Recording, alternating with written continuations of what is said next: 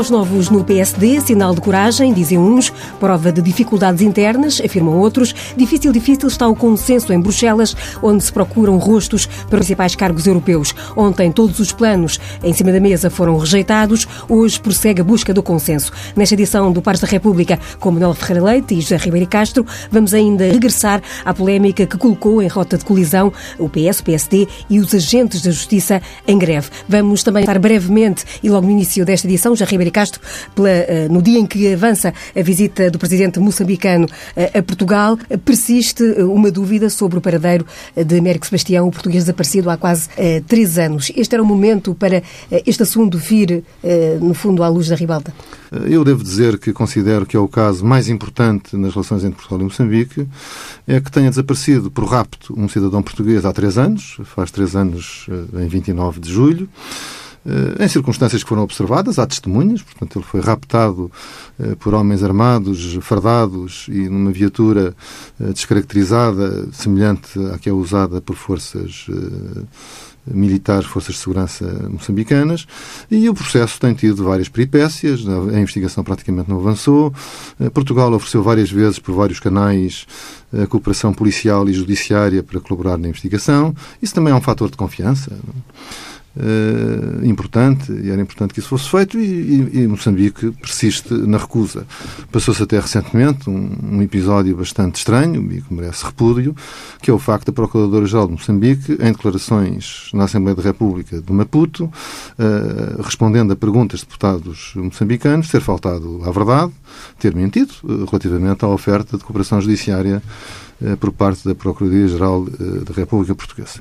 Portanto, eh, há aqui dois casos, no fundo. Num, que é o que é que se passa com Américo Sebastião, a investigação avança ou não avança, e, tendo Moçambique dificuldades, porque é que não aceita que, no quadro da cooperação da CPLP, das relações entre os países amigos, haja uma cooperação discreta, objetiva, sólida, competente por parte de entidades policiais e judiciárias portuguesas. Eu espero que este assunto seja tratado Deviam as autoridades, neste caso os políticos, sim, sim. deputados, o Presidente da República... Sim, o Presidente da República tem acompanhado o caso, o Governo também.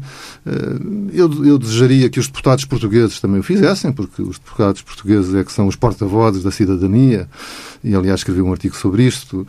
Creio que os deputados da imigração deviam intervir, os deputados de Leiria, isto é uma família do Bom Barral, deviam também interessar-se. Há um grupo parlamentar de amizade entre Portugal e Moçambique, deviam se interessar para que este assunto avance Quer dizer, não é possível pensar que as pessoas vão desistir pelo cansaço, porque não vão desistir pelo cansaço. As pessoas não descansam enquanto não souberem o que é que foi feito deste cidadão português, que é um empresário, eh, contribuiu para o progresso de Moçambique, cria emprego e que foi raptado em circunstâncias bastante eh, eh, negativas e, portanto, e que merecem uma investigação em termos. Avançamos então, depois deste preâmbulo, a respeito ainda deste cidadão português desaparecido em Moçambique. Manuel Ferreira Leite, boa tarde. Avançamos para a grande novidade desta semana, que começam a ser desvendadas as, alguns dos nomes das listas do PSD. O que é que, à primeira vista, lhe, lhe pareceu esta opção por caras novas, jovens, nos primeiros lugares das principais cidades, Lisboa, Porto, também Coimbra, Leiria? O que é que lhe, lhe pareceu esta, esta escolha? Eu pareceu-me, ou por outra, aquilo que me pareceu a mim deveria ser aquilo que toda a gente quereria. E era aquilo que toda a gente anda sempre a dizer, sempre os mesmos, sempre os conhecidos, sempre os antigos, não se dá lugar aos novos, não há caras novas. Eh, e, portanto, em termos de crítica, eh, não se pode, com certeza, haver muitas pessoas que possam criticar seja o que for. Vê aqui o sinal de renovação. É evidente que é um sinal de renovação. Acho que, como renovação, há sempre um risco. Portanto, é algo arriscado, porque não se sabe quais é que são os efeitos uh, uh, de uma opção desta natureza. Mas considero, por um lado, a opção correta e acho especialmente uma demonstração de uma enorme coragem por parte do líder do PSD. Devo dizer que tenho pena de quando eu fui líder não ter executado semelhante, uh, de ter tomado semelhante decisão. Uh, e agora, neste momento, eu acho que é efetivamente importante. Uh, não conhecendo ainda todas as enfim todas as opções que foram feitas em relação a todas as listas conheço, conheço aquelas que já são conhecidas e são soluções desculpem a expressão de mão cheia porque são pessoas de uma enorme capacidade e de que são capazes com certeza de dar um contributo muito positivo para melhorar a a imagem e o trabalho uh, dos deputados. E, portanto, tudo aquilo que seja contribuir para uma renovação efetiva. Isto é, fala-se muito em renovação, quer-se muita renovação, mas quando ela surge, a primeira reação é: oh, estavam ali uns tão bons e nós agora há aqui uns que ninguém sabe o que é que fizeram nem o que não fizeram. Uh, por um lado, são pessoas, aquelas que eu vi, são pessoas que eu pessoalmente uh, não conheço uh, intimamente, mas que já as vi atuar em termos públicos e devo dizer que fiquei muitíssimo bem impressionada com essa atuação. Acho que são pessoas de grande categoria. E, portanto, só posso felicitar o Rui Rio por ter tido coragem para o fazer e desejar uh, ardentemente que isto seja um começo de alguma renovação que todos desejamos, porque tudo aquilo que é prejudicial, não só aos partidos, como à própria democracia, uh, e portanto, de um modo geral, o que convém ao país, um, é um sinal de contributo positivo. isto é, é alguém que toda a gente acha isto, mas ninguém executa. É, ah, fala-se, mas não se faz. Dizia há pouco que eh, essa deveria ser a leitura feita por toda a gente. Cito-lhe, por exemplo, uma das vozes enfim, mais críticas da atual direção, Carlos Carreiras, em Cascais, que desafiou o líder a ocupar o 15º lugar na lista do Porto. Como é que viu essa, essa proposta Parece-lhe, uh, hoje na TSF, Margarida Balseiro Lopes dizia que só podia ser uma ironia por parte de Carlos Carreiras. Uh, não costumo ler as, os comentários de, Carlos Carreiras e, portanto, não faço ideia do que é que disse acerca dessa matéria. E aí, sobre a eventual integração de vozes como Luís Montenegro, ou outras vozes mais críticas, Ouça, acha que não, vai, sentido? vai haver. Não é possível pensar-se que as pessoas vão aplaudir, por, por cada um que entra, é cada um que não entra. Por cada um que entra fora do conjunto pré-estabelecido, é evidente que é um que Fica não entra dentro dos Estados Unidos. Portanto, nós estamos à espera que toda a gente aplaude. E é por isso que é necessário coragem. É por isso é que é necessário coragem. Não fosse isso, não fosse uh, a necessidade de uh, arriscar, porque evidentemente que é um risco, não fosse necessidade de arriscar e ter a capacidade e a ousadia de o fazer naquilo que toda a gente diz que é necessário, que é a renovação da classe política, eu pergunto-se, quando, pelo simples motivo de haver um cabeça de lista que não é da lista do costume, se isso não é renovação. Quer dizer, já isso é contra. Imagine se houvesse outro tipo de renovação. E, portanto, devo dizer que hum, nem é bem a história do uh, preço por ter cão e preço por não querer é, é efetivamente algo de pessoas. Isto é, por cada voz que se levante contra, é evidente que era a pessoa que está com receio de que aquele lugar lhe seja retirado a si. Mas, se for necessário criticar o Rui Rio por lhe dizer que não consegue fazer listas, que não consegue ir buscar pessoas fora, fora do conjunto, eh, que não há renovações na classe política, e devo-lhe dizer que é um exemplo muito sério para os outros partidos. Muito sério para os outros partidos. A partir daqui terão, enfim, um precedente de. Terão, de terão, terão um precedente, terão um precedente daquilo que efetivamente é a concretização daquilo que é a crítica dos eleitores. A crítica dos eleitores e a abstenção, todos eles são justificados da mesma forma. São sempre os mesmos. Eh, estamos cansados de conhecer, bem sabemos o que é que eles fazem ou o que é que eles não fazem. Portanto, é sempre este o argumento. Então, está aqui agora uma prova de que esse argumento hum, está a ser testado de outra forma portanto, está a ser contrariado ou tentando ser contrariado de outra forma. Bom, se isso também não serve, então serve o quê? Uh, portanto, acho que espero, de resto, que os outros partidos, de alguma forma, uh, sintam necessidade de seguir o exemplo. Já Ribeiro Castro, como é que leu estas escolhas eh, surpreendentes, neste sentido de eh, renovação quase eh, radical, chamemos assim, de trazer eh, muitas caras novas, Filipe Roseta, por exemplo, em Lisboa, eh, mas também nos casos do Porto e Coimbra, nomes que não estariam na, no fim da primeira linha das escolhas prováveis? Bom, eu, de facto, o, Rio se quis surpreender, surpreendeu. De facto, surpreendeu. E, e, creio que quis surpreender porque enfim, o facto de divulgar seis cabeças de lista, salvo erro, e, e não todos, é porque quis, quis aproveitar já ter esse grupo para marcar uma linha, portanto, marcar uh, uma, uma diferença e, como se diz às vezes no, no, no, jogo, virar a mesa. Eu acho que ele conseguiu virar a mesa. É? Portanto, a feitura de listas é sempre muito difícil uh, nos partidos, é sempre um momento de grande perturbação pelos interesses organizados que existem e pela forma como os grupos eh, não alinhados eh, se organizaram no quadro do PSD, eh, enfim, antecipava-se que o Rio iria ter uma tarefa muito difícil. Para mais na, na, no rescaldo de uma eleição europeia que não tinha sido particularmente favorável e muito auspiciosa e, portanto, só tornou mais difícil essa tarefa. E, e, creio que com isso conseguiu de facto virar a mesa. Quer dizer, isso, isso é indiscutível. Enfim, são, são pessoas novas, uh, surpreende pela, pela escolha. Uh, algumas são conhecidas, que é o caso da Margarida Balseiro Lopes e da Filipa Roseta, que aliás é vereadora do Carlos Carreiras, é vereadora em Cascais. E que eu ouvi aqui num programa vosso, da, no ADN da. Com, com a mãe da, Helena Roseta. Com, exatamente, com a Teresa Dias Mendes, com, com a mãe Helena Roseta e, portanto, que é uma pessoa agradável e vê-se que tem experiência, maturidade. Enfim, aliás, é uma pessoa que já tem 46 anos, já ver, é arquiteta, e, portanto, é uma pessoa que tem. E vem de uma família muito PSD, ainda que a Ana Roseta às tantas tenha saído mas é uma é uma e o, enfim, o Pedro Roseta é um, é um grande humanista um, um senador sábio. Hum, e portanto eu acho que o que o Rio Rio surpreendeu. Vamos ver como é que são o resto das listas não é? Portanto quer nas listas onde tem estas cabeças listas como é que a coisa encaixa e também quem são os outros cabeças de lista portanto aí é que as pessoas poderão ter o figurino todo. Hum, já hum, a escolha de Rio Rio de não ser o cabeça de lista em nenhuma das listas eu tenho, tenho dúvidas quanto a isso. Eh, enfim, não tem nada a ver com isso. Enfim, ele é que é líder do seu partido, mas normalmente o líder lidera. É? E, e, e pode-se colocar em dificuldade, é? Eh, pode ser objeto de partidas, porque não é cabeça de lista e, e portanto, não, não, estará nos debates. Eh, quer dizer, coloca.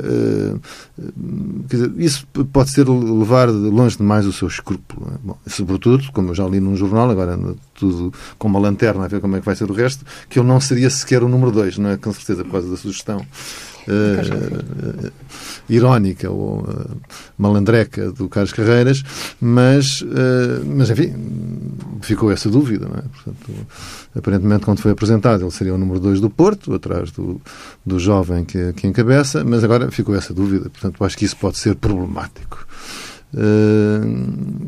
nunca se viu. Uh, nem em Portugal, nem que eu conheça, também não conheço os países todos e as eleições, portanto, isso seria longe. Esta mudança é uma mudança arrojada, uh, ambiciosa e que, e que baralha, uh, digamos, as contas. Aliás, uma das vozes críticas, o Pedro Duarte deu logo sinal disso, é? portanto, que achava estas escolhas eh, positivas, é? portanto, que uh, apareceu a saudar esta, esta novidade do Rio Rio, que é, bem, para quem na semana anterior tinha feito tantas críticas, quer dizer, é um sinal de que no ambiente interno do PSD aquilo, este movimento é um movimento a favor do Rio. Agora, como disse, vamos a ver o resto das listas. Bom, e depois não, não chega às pessoas serem novas, não é? É preciso saber que ideias têm, que ideias é que vão interpretar, e muitas são desconhecidas. É? E, portanto, não. A doutora Manuel Ferreira Leite conheceu-los á, uh, certamente melhor do que eu, eu não conheço, não, algumas conheço, portanto, a Filipe Roseta e, e, a Margarida Balseiro Lopes, os outros. Eh, enfim, Mas quando dizia há pouco que, no fundo, estão conhecidos agora os protagonistas, falta conhecer o guião, é essa a sua ideia? O guião, não, em termos bom, de o guião, de partido? O, bom, o guião está a ser escrito, não é? Ainda, o ainda Estratégico hoje, eh, Nacional. É não, é? não, mas também as pessoas têm sempre o seu cunho próprio, não é? E são essas cabeças de lista que irão aparecer mais, não é? Agora, também a colocação de Rui Rio nas listas pode criar aqui um problema, não sei. Enfim, uma das coisas que eu acho mais negativa na forma como a e nas minhas tarefas para a reforma da democracia, para a democracia de qualidade, tenho, tenho posto isso muito em cima da mesa, é que o exercício tornou-se bastante ridículo e diminuído. Porque hoje o que é que é uma campanha eleitoral? É o líder do partido com uma câmara de televisão atrás. Aliás, várias, porque agora são várias televisões. Mas, portanto, os outros 229 candidatos desaparecem. Portanto, durante a campanha não existem. Portanto, é o líder do partido com. Bom. Uh, e, portanto, não sei como é que vão fazer se o líder do partido não for a cabeça de lista. Será uma novidade de se seguir o critério dos, dos líderes do partido, terão que ir atrás do líder do partido que não é cabeça de lista. Ou se não, mas enfim, uh, eu acho que isto é errado. Eu acho que a comunicação social em geral e os partidos deviam dar espaço a que outras candidaturas emergissem é? e que as pessoas percebessem que estamos ali a eleger 230 deputados e não seis pessoas. É? Por isso, Portanto, era esse, eh, esse conhecimento de qual é o cunho pessoal de cada pessoa, quais são as suas causas, quais são as suas linhas políticas, que respostas é que dá a determinadas questões que interessam a opinião pública. Um deputado eh, não é só o guião escrito, isso são, digamos, as prioridades, as grandes linhas, mas tem sempre uma tonalidade própria e eu creio que isso era útil uh, que fosse. Dizer, com certeza que vai ser conhecido. As pessoas irão dar entrevistas, irão fazer declarações, irão escrever artigos e nós teremos oportunidade uh, de, de, de, de, os conhecer. Não é? Eu, não, eu só queria dizer que a questão do, do Rui Rio eu uh, não acharia bem se ele uh, se apresentasse num lugar não elegível.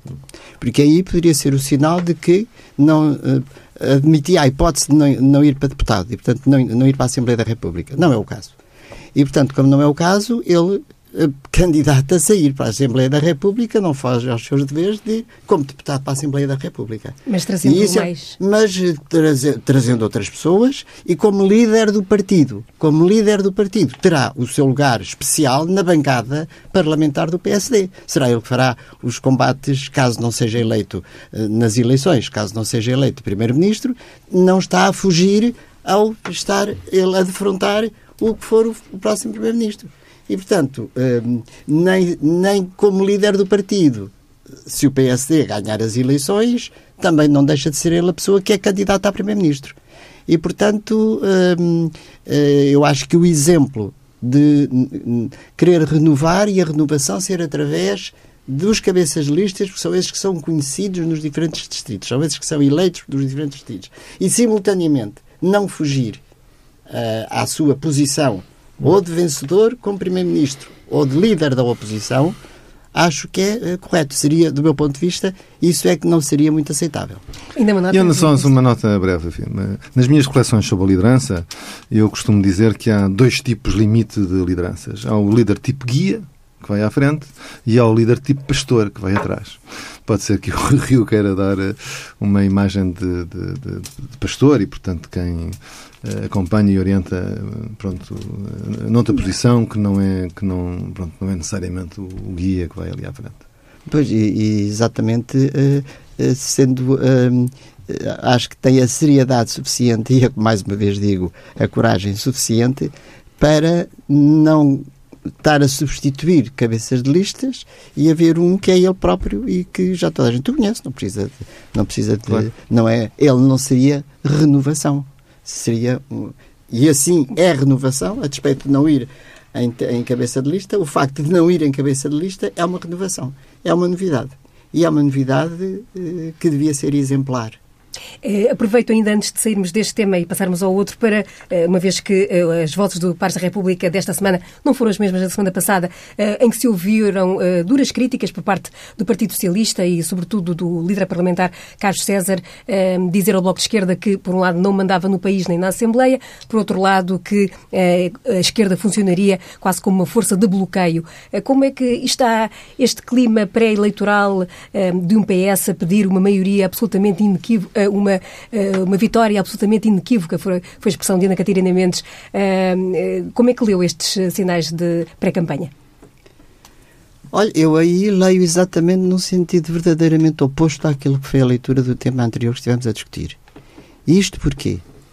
Uh, não, me, não me conseguem convencer de que não estamos perante um teatro, perante uma representação uh, em que ele está uh, combinado, direi assim, com uh, os atuais parceiros na, na, Assembleia da República. Porque se não fosse assim, eu pergunto-lhe, como é que há muito pouco tempo, numa entrevista, quando lhe foi perguntado, oh, mas se você tiver maioria absoluta, ele respondeu taxativamente, penso que até num debate na Assembleia da República, se não foi, foi em alguma entrevista, taxativamente, mesmo que eu tenha maioria absoluta, não vejo nenhum motivo para não, não continuar, com uma experiência, com uma colaboração e com um apoio como aquele que tem estado a seguir. Portanto, a resposta é exatamente contrária àquilo que está a dizer hoje. Nada disto é por acaso. Porque pode haver muitas coisas por acaso, mas sabemos que o Primeiro-Ministro uh, não faz nada por acaso. E antes de falar, pensa bem no que vai dizer. E, portanto, neste momento estamos em verdadeira campanha eleitoral e ele agora já não se importa de fingir, de fingir que está a separar águas? A separar águas, que evidentemente que o está a fazer por uma questão de captação de votos, porque uh, uh, não acredito que houvesse muitas pessoas, mesmo do próprio eleitorado do PS, que tenham gostado, nem todos, com certeza, gostaram da solução que tem estado em causa. Uh, e quando ainda por cima se vai entrar numa fase em que já não há nada para dar, o que há é para fazer no país, uh, e o país precisa de coisas a ser feitas que não têm seguramente o apoio do Bloco de Esquerda nem do PCP e, portanto, uh, para ultrapassar essa dificuldade, agora fazem este teatro que só pode ser teatro. Porque se não é teatro, uh, é algo de que, que, que é pior que o teatro. Porque é nós não sabemos exatamente o que é que as pessoas pensam. Portanto, ele há, há muito pouco tempo que disse isto. E, portanto, agora já diz o contrário. E ainda por cima, o estar a fazê-lo neste momento, em final de legislatura, depois de terem uh, espalhado aos quatro ventos, que foi uma, um, casamento absolutamente uh, saudável entre tudo isto, que se deram todos muito bem, que tiveram dificuldades, mas que as souberam ultrapassar. É neste momento em que quiseram, em que uh, quiseram dar uma imagem ao país e agora estão a desfazê-la no último momento, dizendo olha, tu está mais é calado que não mandas no país, nem mandas em mim, não mandas em ninguém. Até direi que é uma coisa, do ponto de vista diplomático, para não utilizar qualquer outra palavra, não me parece uh, suscetível de, de, se perceber.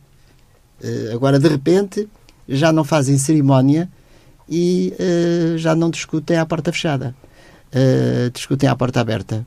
Não sou capaz de ser convencida de que estamos perante uma estratégia e não perante nada que seja uh, uh, perceptível por parte das pessoas. Ou seja, nós fomos enganados uma vez. O Primeiro-Ministro enganou bem uh, da última vez, quando nunca disse, caso não tivesse maioria absoluta, que iria juntar-se aos, aos, a quem se juntou, e agora está a enganar-nos outra vez, ou a tentar enganar-nos e que é dizer com eles eu não quero absolutamente nada, podem vir à vontade, mesmo que não gostem dos outros, comigo podem vir à vontade que eu não quero mais nada, ao fim de 15 dias ter dito que daria tudo aos outros, porque mesmo com a maioria absoluta não vive sem eles. E portanto eu pergunto em quem é que a gente o que é, quem, quem é que acredito.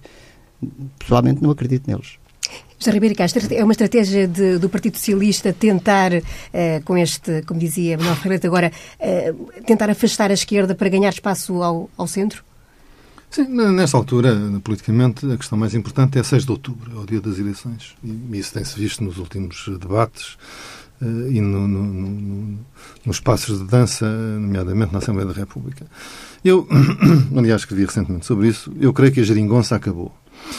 Mas, uh, dizendo isto, não quer dizer que não se renove um acordo entre o PS, o Bloco de Esquerda e o PCP. Que era essa a geringonça? Não, a geringonça era uma, uma, uma coisa em que o Partido Socialista necessitava uh, vitalmente do acordo uh, com, o, com o PCP, ou dos acordos, porque são separados, não, não provavelmente uma Sim. coligação formal. Não é? documentos separados. É, pronto, e portanto aquilo é que dava aquela aparência desengonçada da geringonça, era uma hum. coisa que tinha um movimento esquisito e que tinha a plasticidade suficiente para ser uh, oposição e governo várias vezes e, como se viu, enfim, praticamente em todos os debates do orçamento, mas que manifestamente, como a doutora Manuela Ferreira Leite disse, era uma coisa combinada, portanto, no fundo, era para acomodar os interesses de representação de cada, cada partido. eh, e, portanto, porque o PS não tinha sido o partido mais votado, que é a primeira vez que aconteceu, que, havendo uma maioria de esquerda, o partido mais votado não é o PS. Enfim, sempre que havia uma maioria à direita do PS, o partido mais votado era o PSD, sempre que houve uma maioria de esquerda, o partido mais votado era o Partido Socialista. Isso aconteceu, não aconteceu pela primeira vez. E isso é que eh, forçou a que o PS não se pudesse atirar sozinho para fora de pé eh, e necessitasse de um grau de segurança mínima eh, parlamentar, até porque, salvo erro, o Presidente da República, Cavaco Silva, na altura exigiu há um acordo ou não há acordo. E, portanto, era um acordo em que o Partido Socialista dependia mais destes seus parceiros. Eh, e que tinha esta elasticidade, compromisso e não compromisso, tudo isso. Portanto, quando eu digo. Agora, é natural, eh, creio eu, da leitura que eu faço da situação política do país, que o Partido Socialista, ganhando com maioria absoluta ou sem maioria absoluta, queira privilegiar a relação com uh, o seu lado esquerdo. Bom, e queira, pronto, por arrasto da geringonça desta legislatura e também por um fator que nós não podemos uh, subavaliar, que é a pressão interna dentro do Partido Socialista da sua ala esquerda, que ganhou muito músculo ao longo destes quatro anos. Portanto, Isso é verdade. Uh, e, portanto, portanto e que, o Partido Socialista nunca mais é o que era. Eh, enfim, não, não, não, e tendo em conta que há na sombra Pedro Nuno Santos. Sim, exatamente. Portanto, tem, tem uma liderança clara e, portanto, e tem, obviamente, uma, um peso grande que, que se fez ouvir antes e que se fará ouvir, naturalmente, também no futuro. Portanto, isso é um fator também na compreensão de qual é o quadro político do país que nós não podemos deixar de, de, de ter presente. E, portanto, acho que se mantém atual a declaração de António Costa que a doutora Manuela Ferreira Leite recordou, mesmo que eu tenha maioria absoluta, privilegiarei, não sei o quê, farei acordos, procurarei fazer acordos, bom, e por maioria de razão, se se repetir uma situação que é clássica na democracia portuguesa, aconteceu variedíssimas vezes, com Mário Soares, eh, com, com Guterres, com, com, com, Sócrates no último governo dele, 2009-2011, que é o Partido Socialista eh, ser o partido mais votado num quadro de uma maioria de esquerda. E em que governa sozinho, como aliás em bom rigor no tempo da Gerigonça também governou sozinho, um governo minoritário, mas esses acordos que venha a fazer Uh, terão uma natureza diferente do que este teve. É? E, portanto, aí tem uma liderança clara do Partido Socialista que uh, não, uh, foi construída ao longo do desenvolvimento da, da geringonça. O que eu tenho dúvidas é? na nova circunstância é que o, o, PCP e o Bloco de Esquerda tenham interesse E a perguntar nesse, exatamente isso, acordos, que, qual, qual, seria a mais-valia para a esquerda em Se calhar não tem interesse, isso? portanto, e, portanto, entraremos num jogo político clássico, como, existe, como existiu muitas vezes. É? E António Guterres, recordo que António Guterres viveu assim a primeira legislatura, é? de 1995 a 1999, governou assim, um governo minoritário, e balanceando à esquerda e à direita. Nessa altura o PS era mais ao centro do que é hoje. Com queijo limiano? Uh, isso já foi no segundo. No segundo isso já foi no segundo.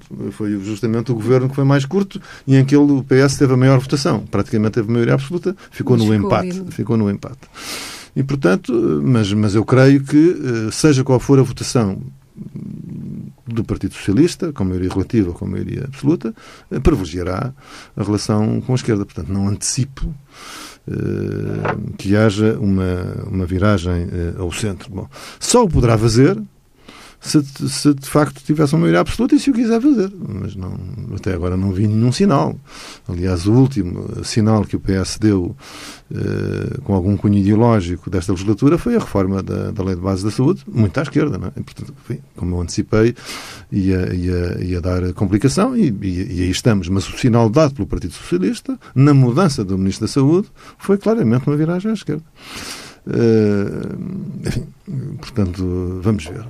Eh, De qualquer forma, só, só- se, não se importa, eh, só dizer o seguinte: eh, acredito que o PC eh, não entre noutra geringonça.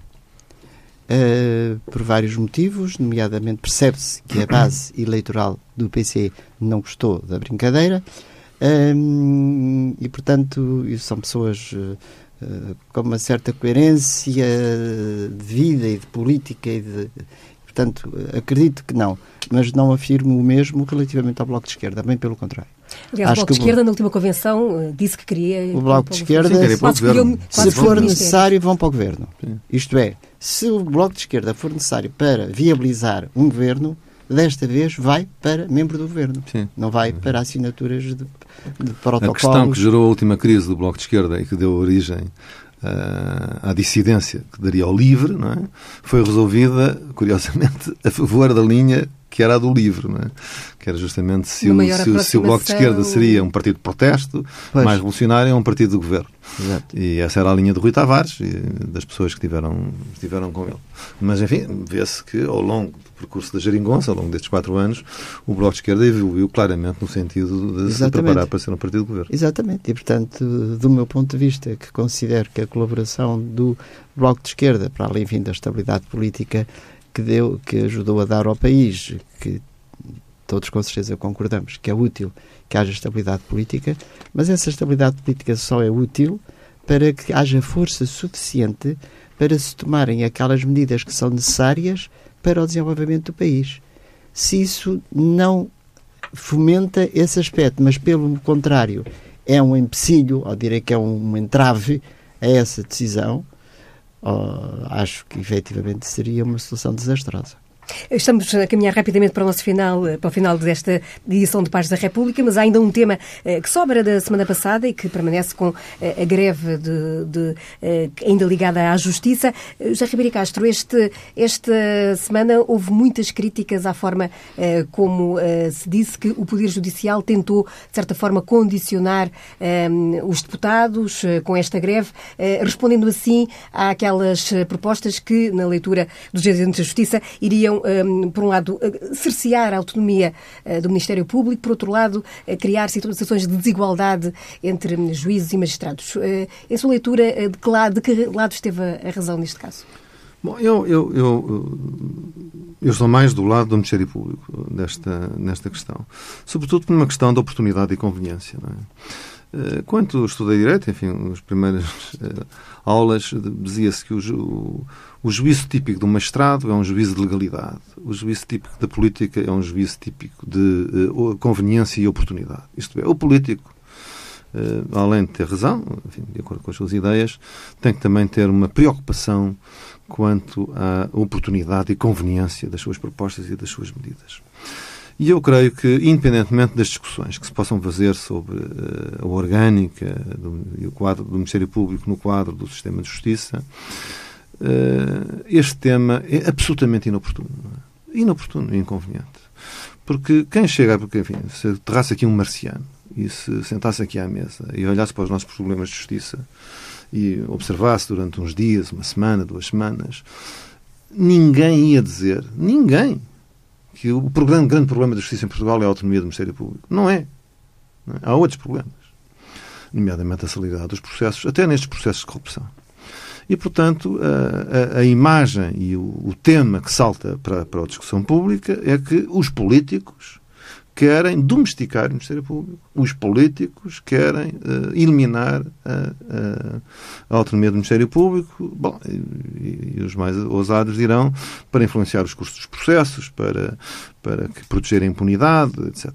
E, portanto, isto é, é, o tema que se põe a correr e, portanto, que torna este debate completamente inoportuno. Não, não, não existe. Pelo contrário, uh, se houvesse medidas eh, quando as pessoas estão preocupadas relativamente a alguns processos eh, e, portanto, porventura algumas medidas não se poderiam, por, por, por razões da, própria ordem jurídica, aplicar-se a estes, mas ressaltam as dificuldades que tornam os processos muito morosos, que tornassem, portanto, reformas tornassem mais célere uh, o funcionamento da justiça. Bom, isso, a opinião pública sentiria isso como uma reforma no sentido positivo. Portanto, a questão, a questão as, as duas, há duas questões principais neste debate e que infectam toda a discussão, que é uh, eliminar uh, a maioria de magistrados no Conselho Superior do Ministério Público, quando ainda recentemente, num relatório do Greco sobre a corrupção, nós somos criticados porque no Conselho Superior de Magistratura já há anos deixou de haver uma maioria de magistrados e, portanto, a recomendação é que voltemos a ter uma maioria de magistrados.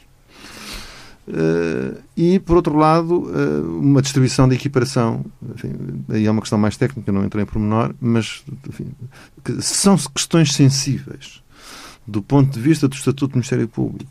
Quando, finalmente, nos últimos anos, o Ministério Público tem dado provas de abrir processos, de conduzir investigações e, portanto, a opinião pública se colocou do lado do Ministério Público e da Justiça com esperança positiva, é muito negativo para a política.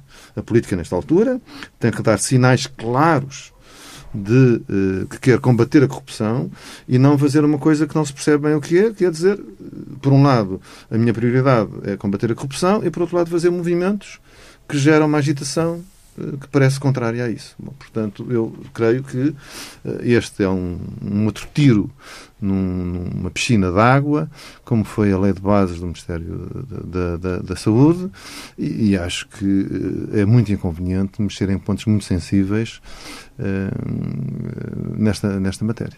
Dom Ferreira Leite, como é que viu este, este braço de ferro entre uh, política do lado PS, PSD e do outro penso, lado Eu penso que, que isto é um tema uh, demasiadamente sério e importante para poder ser assim discutido em, dois minutos. Um, mas posso dizer o seguinte: um, que uh, eu acho que uh, estou de acordo que é inoportuno no momento. Uh, isto deve ser discutido numa, num, num outro âmbito. Uh, em todo caso, relativamente ao Ministério Público, penso que, uh, direi que o ponto que esteve em causa era muito a ideia de quem é que avalia uh, o, a, a, a, atuação do Ministério Público.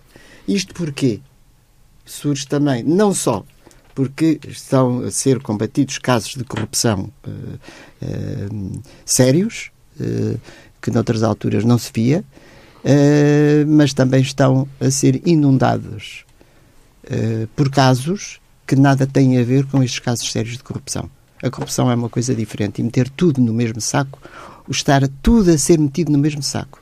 O que acontece, por exemplo, em relação aos autarcas eh, ou em relação a outros casos que nós sabemos de natureza eh, política e que a corrupção é uma pessoa utilizar-se do seu poder no Estado e da sua influência para proveito próprio que é uma coisa que não, que, que não são os casos do, dos, dos, hum, dos autarcas.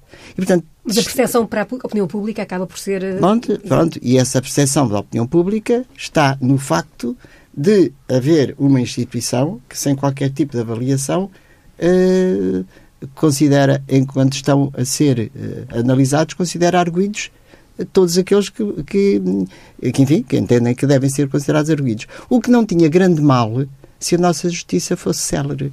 Mas o facto da nossa justiça ser ter aquela lentidão que nós sabemos é um benefício para os, para os que efetivamente corrompem e é um grande malefício para aqueles que estão inocentes, mas estão acusados. Esses estão anos com o seu nome liquidado sem se poderem mexer.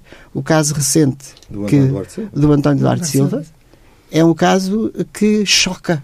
Choca. Hum uh, morreu antes de, de ser, ter dito de, de, de Sim, por uma denúncia anónima, que é uma coisa uma Por uma denúncia anónima. Portanto, são casos destes que leva a que se tenha alguma sensação, uh, que também eu acho que não é tão pequena assim, de que o Ministério Público atua dentro, evidentemente, da sua independência, eh, que tem atuado bem, que tem atuado de uma forma uh, muito mais ativa do que aquela que estávamos habituados, mas que está a meter tudo no mesmo saco. E ao estar tudo a meter no mesmo saco, dá ao Ministério Público a ideia de que uh, era necessário haver alguma, uh, pelo menos, haver alguma coisa que minimizasse este aspecto. Que é inoportuno? Eu acho que sim, porque isto é algo que deve ser uma reforma que abarca muitos aspectos que não apenas este. Uh, mas que eu acho que mais cedo ou mais tarde acaba por vir uh, ao de cima uh, este tipo de discussão que, como vemos, não é um problema de direita ou de esquerda, porque se viu pessoas de esquerda e pessoas de direita, portanto, não é um problema ideológico, muito críticas relativamente ao facto de não haver efetivamente alguma coisa, alguma instituição, algum órgão que possa efetivamente controlar algumas coisas. Só, não é, não é controlar, é ajuizar. Só uma coisa muito rápida. Eu, eu creio que o, o ponto que a doutora Manuela Correia Leite referiu uh, é justo e tivemos o caso recente do António Duarte Silva uh, enfim, que foi, foi absolvido, é um homem seríssimo, que eu conheci bem, uh, e, enfim, todos os conheciam e, e, e, amigos, ficámos muito contentes com esta, uh, esta decisão. Mas eu creio que as pessoas do Conselho Superior do Ministério Público é, têm a obrigação de discutir estas questões. Não é por ser a maioria ou a minoria que... Não, é o problema do tempo. Sim, não, não, mas de suscitar essa questão no Conselho. Sim, sim. Uh, não é? Portanto, sim, sim. esse caso do António Duarte Silva deve ser levado ao Conselho Superior do Ministério Público. Estejam os não mestrados, a maioria ou a maioria, quer dizer... Certo, uh, com certeza. E, portanto, são casos tão gritantes uh, na, na, na, injustiça que produziram que o Ministério Público, mesmo tendo maioria no Conselho Superior do Ministério Público, enfim, não pode deixar de, de levar em conta, não é? Não, Vamos ver se vai. É, é. Vamos ver se também. É um tema seguramente para um debate mais alargado alargado do que aquele que aqui fizemos, que o tempo de facto não está a nosso favor. Fica por aqui a edição do Pares da República, que regressa na próxima terça-feira com Manuel Ferreira Leite e José Ribeiro Castro. O cuidado técnico foi de João Félix Pereira. Pode ouvir em tsf.pt e em podcast.